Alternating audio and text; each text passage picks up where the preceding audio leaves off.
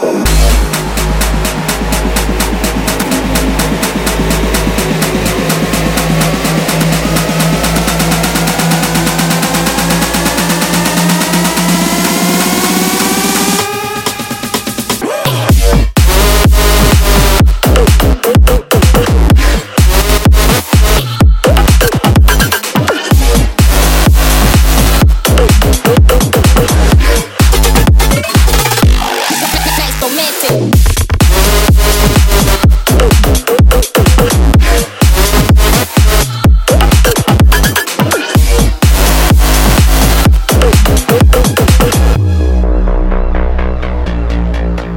Yesterday